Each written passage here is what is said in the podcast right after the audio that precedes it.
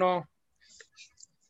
¿Qué tal? ¿Cómo están? Bienvenidos en este 2021, nuestro, nuestro primer programa que tenemos como anfitrión a Gabriel León en esta ocasión, que nos va a dar los primeros pronósticos que vamos a tener en esta ocasión para los Bengals. Vamos a estar con Memo Martínez y yo soy Raúl Paniagua. En esta ocasión no nos pueden acompañar ni Lalo ni Abs, nos agarraron un embotellamiento por ahí, pero bueno, nada que, que nos impida seguir con esto. Eh, ¿Qué hemos visto en este 2021 que pareciera que la NFL no paró? Y entonces estamos teniendo noticias sobre noticias sobre noticia. Y bueno, nuestra primera noticia con la que terminamos fue que Zach Taylor continúa. No se va la rumbo, que mucha gente quería que ya se fuera. Se queda ahí. Pero además viene Frank Pollack, que es el, el, ahora sí que el coach de la línea, y eso creo que nos va a ayudar mucho. De hecho, Mixon tuiteó que era grande esa contratación.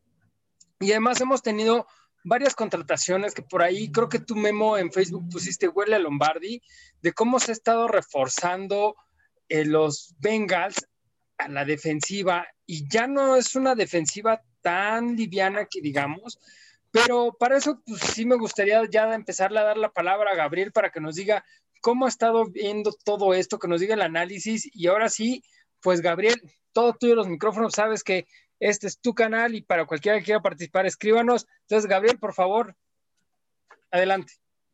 Bueno, muchas gracias. Antes que nada, Pani, Lalo, muchas gracias. Este, perdón, Memo, no está Lalo hoy, este, ni, ni apps, ojalá se puedan conectar.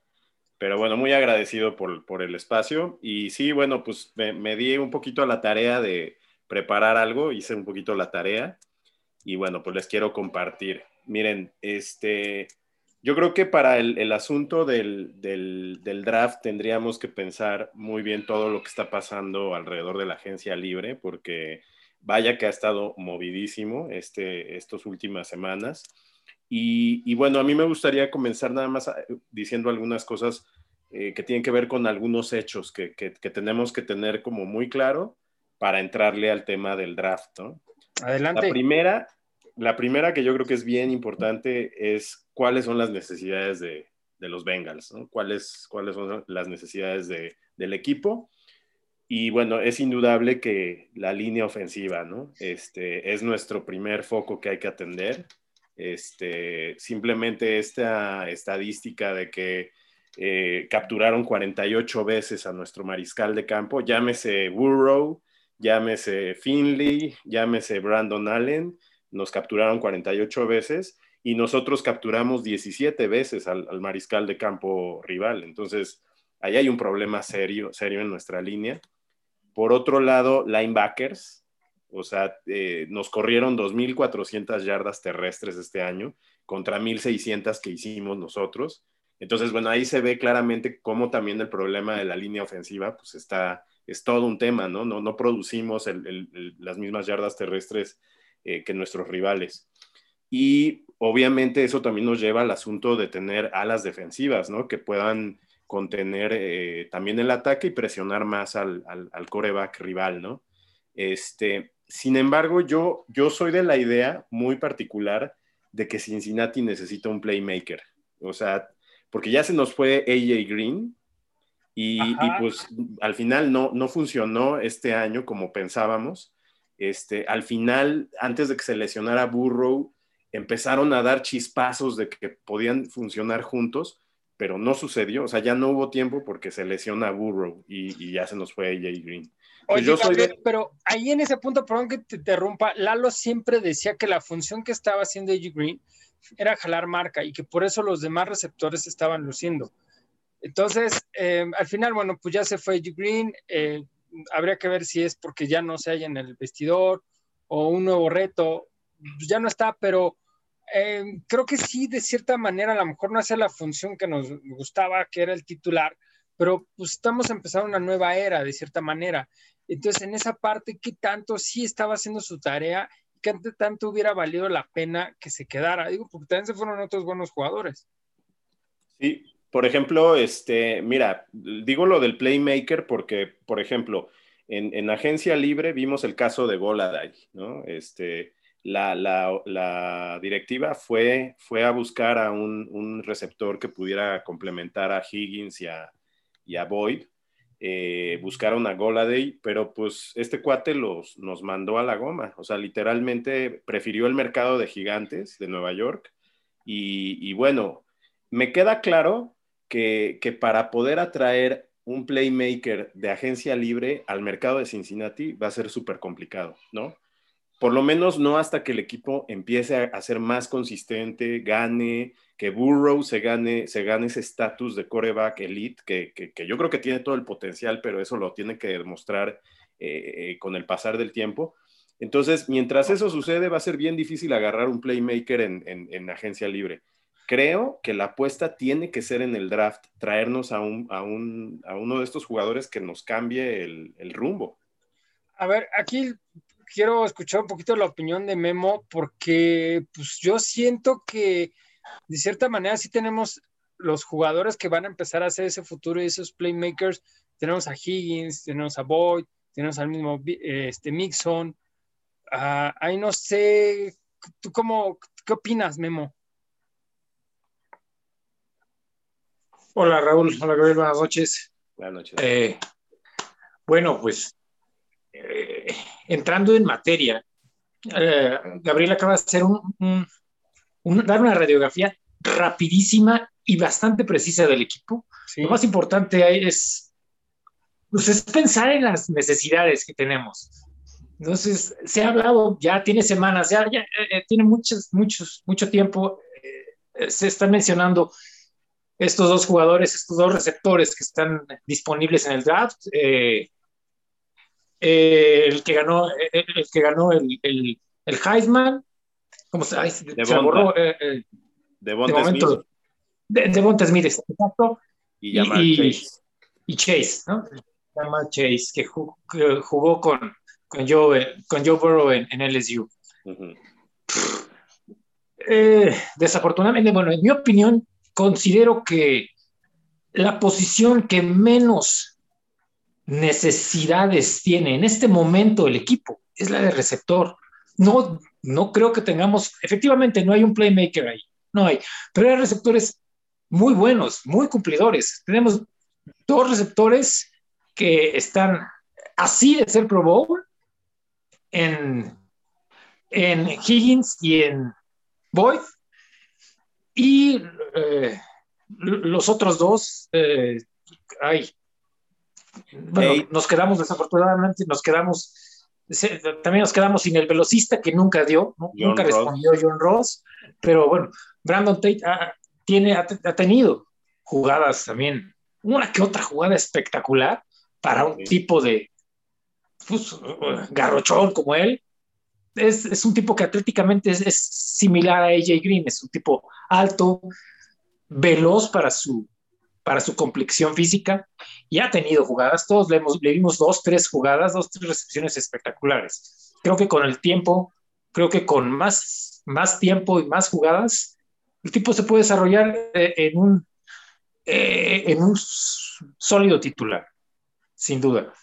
Eh, repito, no, no, no, no considero que le haga falta un receptor al equipo en este momento. Claro que sí, eh, tanto Devonta Smith como Chase eh, son, pues sí, son un par de, prospectos espectaculares, pero con las necesidades que tiene el equipo, bueno, preferiría que le echaran el ojo a Kyle Pitts y, o, algo que he dicho desde que terminó la temporada, que me, me, he buscado algunos enemigos por esta, por esta eh, insistencia, la defensa de los Bengals es, si no la peor de la liga, la, la, 31 o la número 30. No tenemos linebackers. Hay quien dice, ay, es que los linebackers del año pasado más hicieron un, un, trabajo regular. Lo siento, pero Zach Wilson no, no es el futuro. No va a ser el linebacker estelar. Ni modo, no, no, no. Está ahí, eh, ayer o antier fue el, el Pro Day de, de Penn State. Vieron el, vieron los resultados, la, prueba que dio Mika, las pruebas que dio Mika Parsons, el tipo está impresionante. Es una máquina de tacleo, además corrió en 4.38, si no mal recuerdo, y se presentó con 245 libras. El tipo es, vamos, eh, a la, eh, defensiva no, no quiero hacer una comparación irrespetuosa de, decir que es un futuro Rey Luis, de ninguna manera, pero, pero el tipo, vaya, que tiene todas las aptitudes digo, físicas y cuando vemos los videos, los highlights de su, de su capacidad de tacleo, es una, es una máquina, se ve que tiene instintos de tacleo y de lectura de ofensivas como pocos prospectos en, eh, en, esta, en, este draft.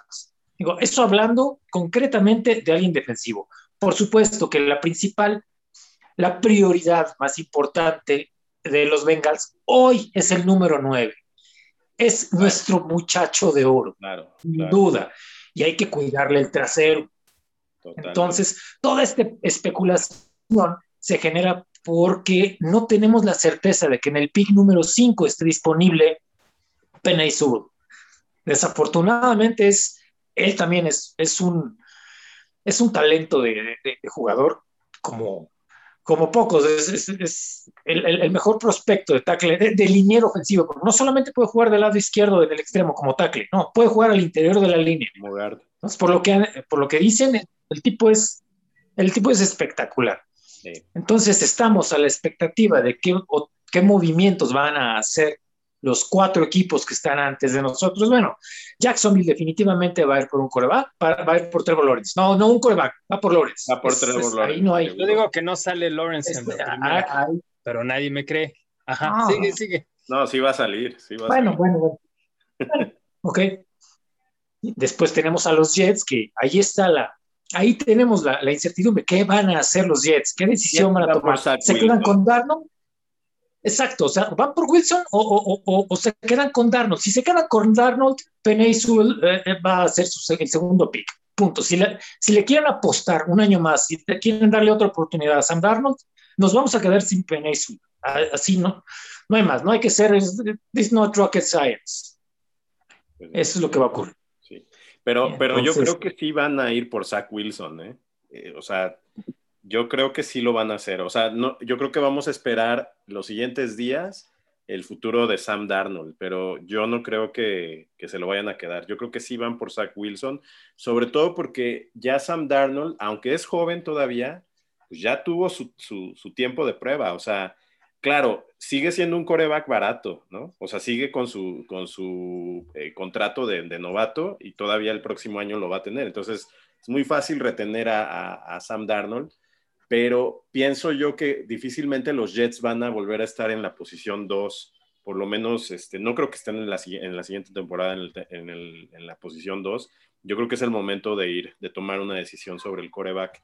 Y definitivamente 49 va a agarrar a un coreback. Ahí el asunto es si va a ser Trey Lance o si va a ser Justin Fields.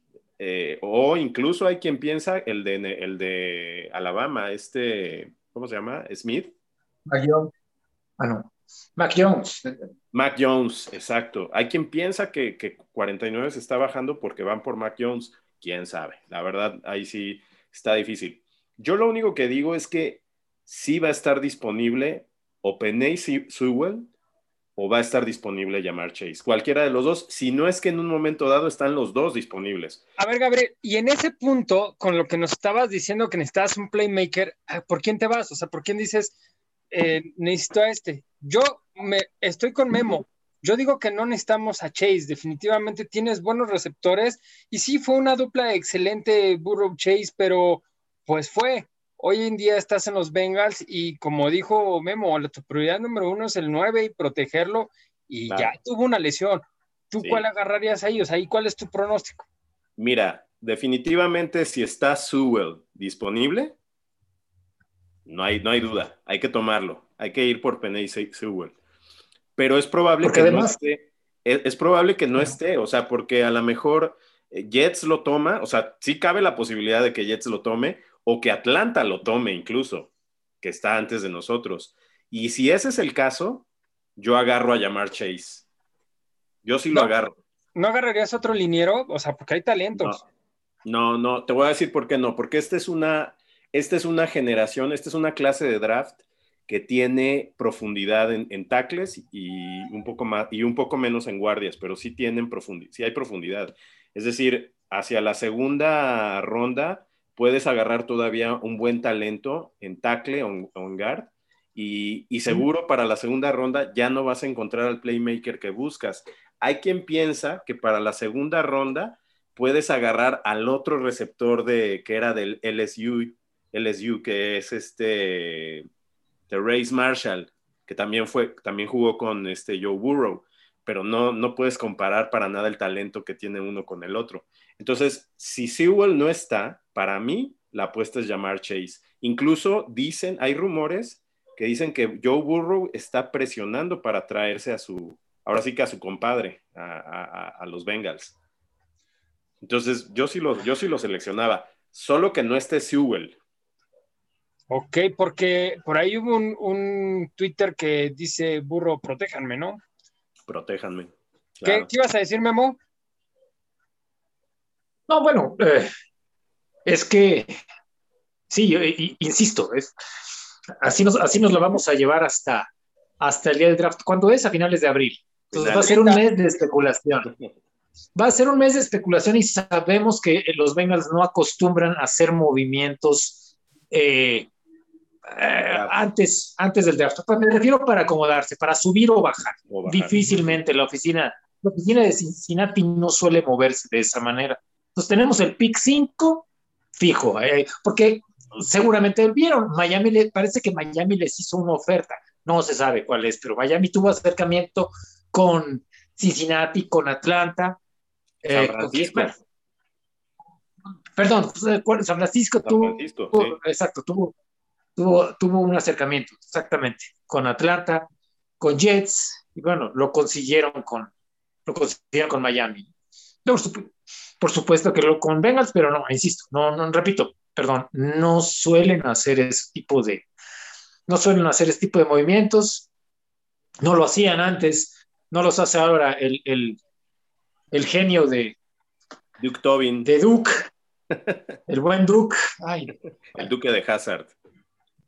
A mí me intriga un poquito. Eh, tienes, tienes razón. Estoy de acuerdo que Cincinnati no tiene un playmaker. No, no, no hay un jugador espectacular. En Joe Mixon tenemos a un buen corredor, pero no es un, no es un corredor espectacular. Eh, Joe Burrow tiene mucho que demostrar, pero para que un coreback funcione, necesita jugadores, a menos que sea Aaron Rodgers, ¿no? Pero no cualquiera, no cualquier coreback es Aaron Rodgers. A mí me intriga un poco el, el, el talento o lo que se habla de Este, ah, este está la cerrada. De acuerdo. Está la cerrada con, eh, con cuerpo de, de, receptor fuerte. Vamos, es, es, es, una ala cerrada con la fortaleza, con el físico de, de Megatron.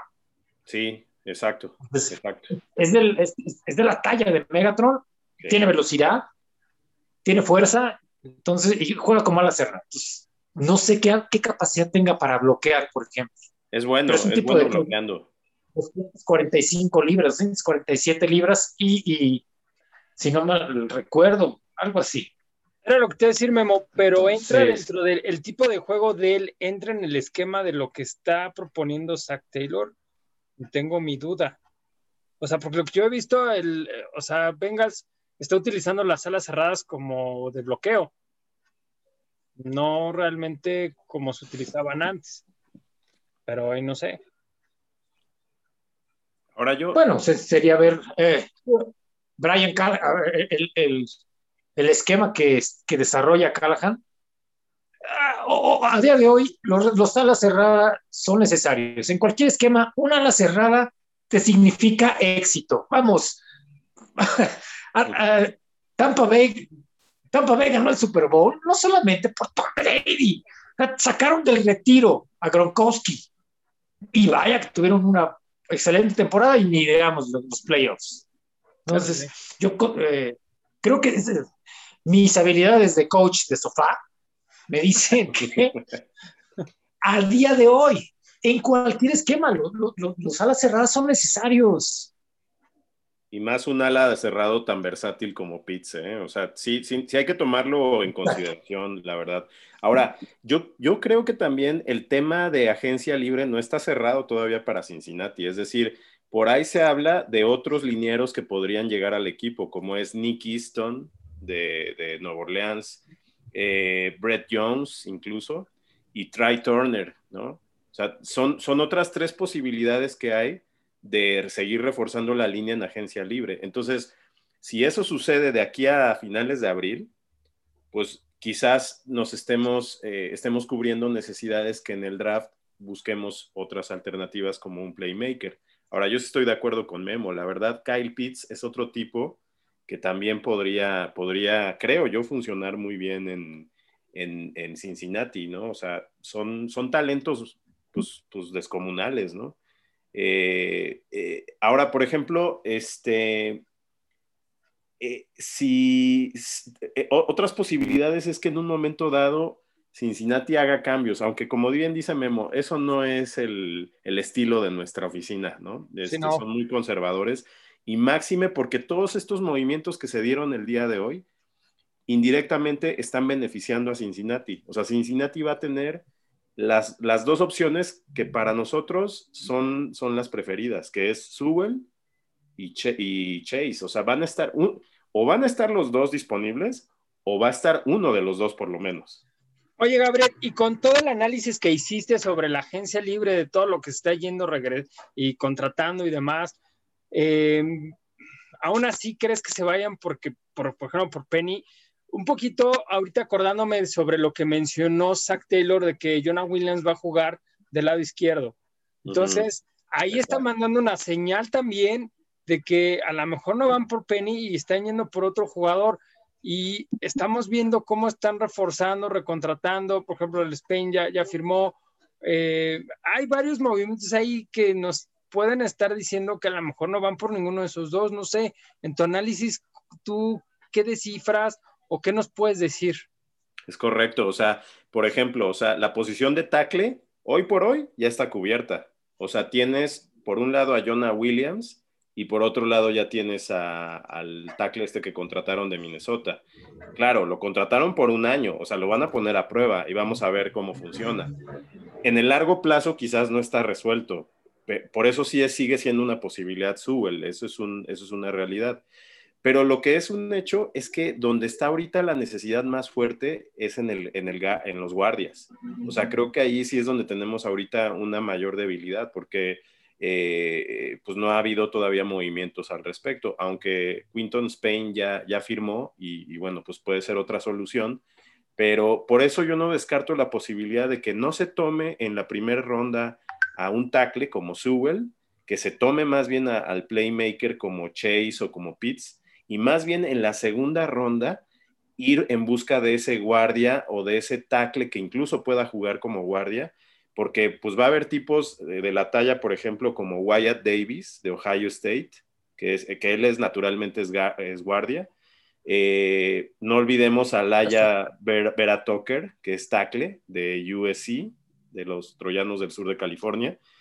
También va a estar disponible, también va a estar disponible Samuel Cosmi, que es de Texas, que también es muy buen tackle. Este, e incluso hay otro de Oklahoma que es Creed Humphrey, que es este, que él juega como centro, pero también puede jugar la posición de guardia. Y esos cuatro, seguro de esos, están disponibles y son muy buenos ellos. Obviamente no llegan con las cartas de presentación de Penny Sewell, pero, pero, pero pueden ser, pueden funcionar muy bien en el, en el Pro, en, el, en, la NFL. Entonces, yo pienso que a lo mejor sí puede ser viable eh, la búsqueda de un, de un playmaker en primera ronda. Y, y sí no descarto para nada a Kyle Pitts de Florida State. O sea, eh, creo que es, un, es una muy buena alternativa. De Florida, no de Florida State, Florida. De los Gators. De los Gators, exacto. ¿Algo que quieras agregar, Memo? Híjole, sí, eh, tienes razón, eh, Gabriel. Hay, este draft está plagado de buenos, de buenos linieros. Buenísimos, buenísimos. Pero bueno, hay algunos que, eh, eh, yo no creo que Vera Tucker o White Davis estén disponibles en el pick 37. Para, el segundo, para la segunda selección de los Bengals, no creo. Ah, es arriesgado, es arriesgado, pero puede, podría funcionar, ¿eh?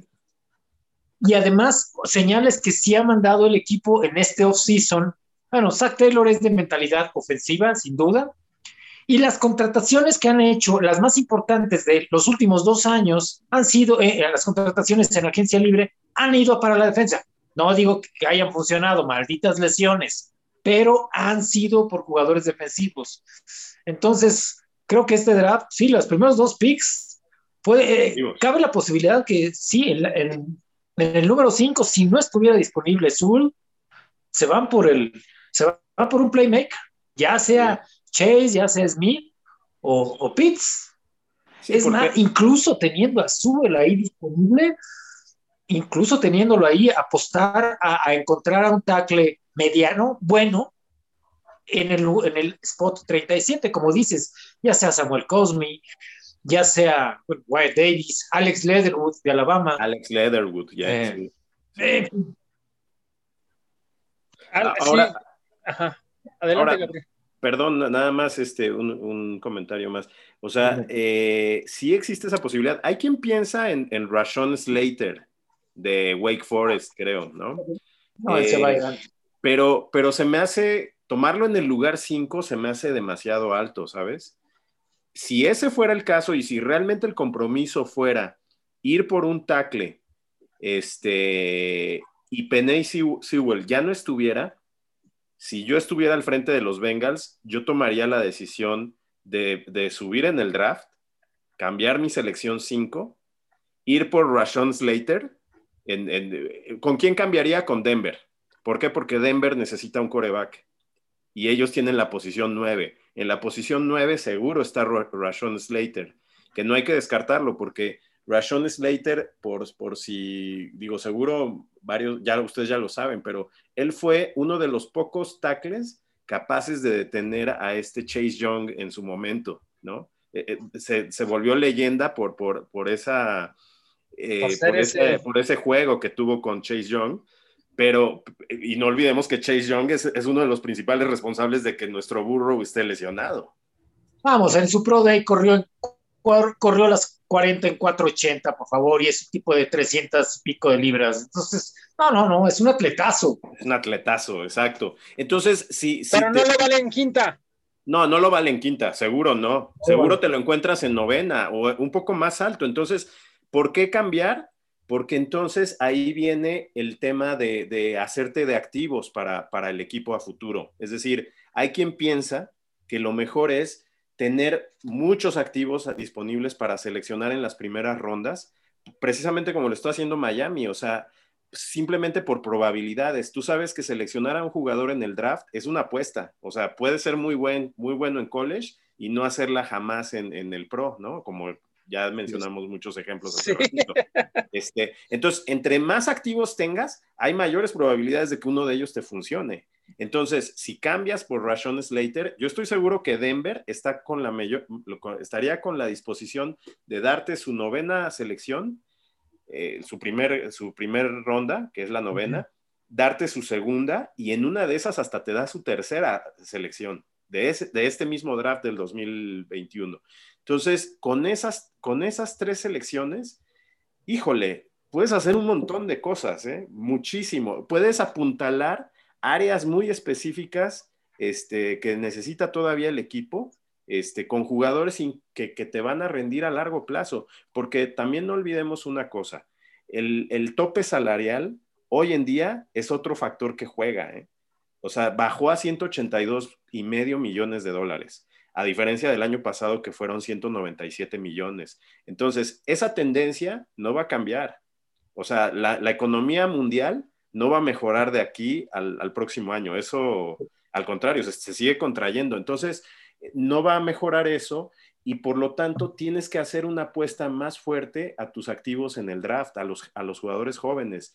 Este, la agencia libre ya lo vimos ahorita, ve, ve cómo están rodando los millones de dólares y aunque Cincinnati tenga el dinero, no mucha gente está dispuesta a, venir a un mercado chiquito como Cincinnati. Entonces, Cincinnati tiene que apostarle hoy por hoy al draft, construir un equipo muy competitivo con un Joe Burrow que seguro tiene el talento de Rogers. ¿eh? Yo, yo sí soy de los que, está, eh, estoy bien convencido de que Burrow tiene el talento de Rogers. Este, pero necesitas darle un equipo que lo cobije. Entonces, si este cuate empieza a ganar en Cincinnati, y empieza a cambiar el, el, rumbo y el destino de esta franquicia, yo creo que más gente va a querer jugar al lado de él. O sea, ya está jugando un papel este, Joe Burrow negociador a la hora de ir en agencia libre y lo hemos visto en las, en las contrataciones. El cuate se va a cenar con los jugadores que llegan a, a entrevistarse y todo lo demás. El mismo tackle de Minnesota, Rife, lo dijo, o sea, yo quiero, yo quiero cubrirle la espalda a este cuate. ¿Por qué? Porque la atmósfera que este tipo está creando es de un líder auténtico, nato, ¿no? Un tipo trabajador, un tipo serio, un, cuate comprometido, con mucho liderazgo, a pesar de que es un chavito de, 24 años, pues, pues ya tiene liderazgo en el, en el vestidor, digo, un vestidor que ha estado tronado y ha estado partido desde que llegó Zach Taylor, y este cuate pues está haciendo su juego ahí, ahí adentro.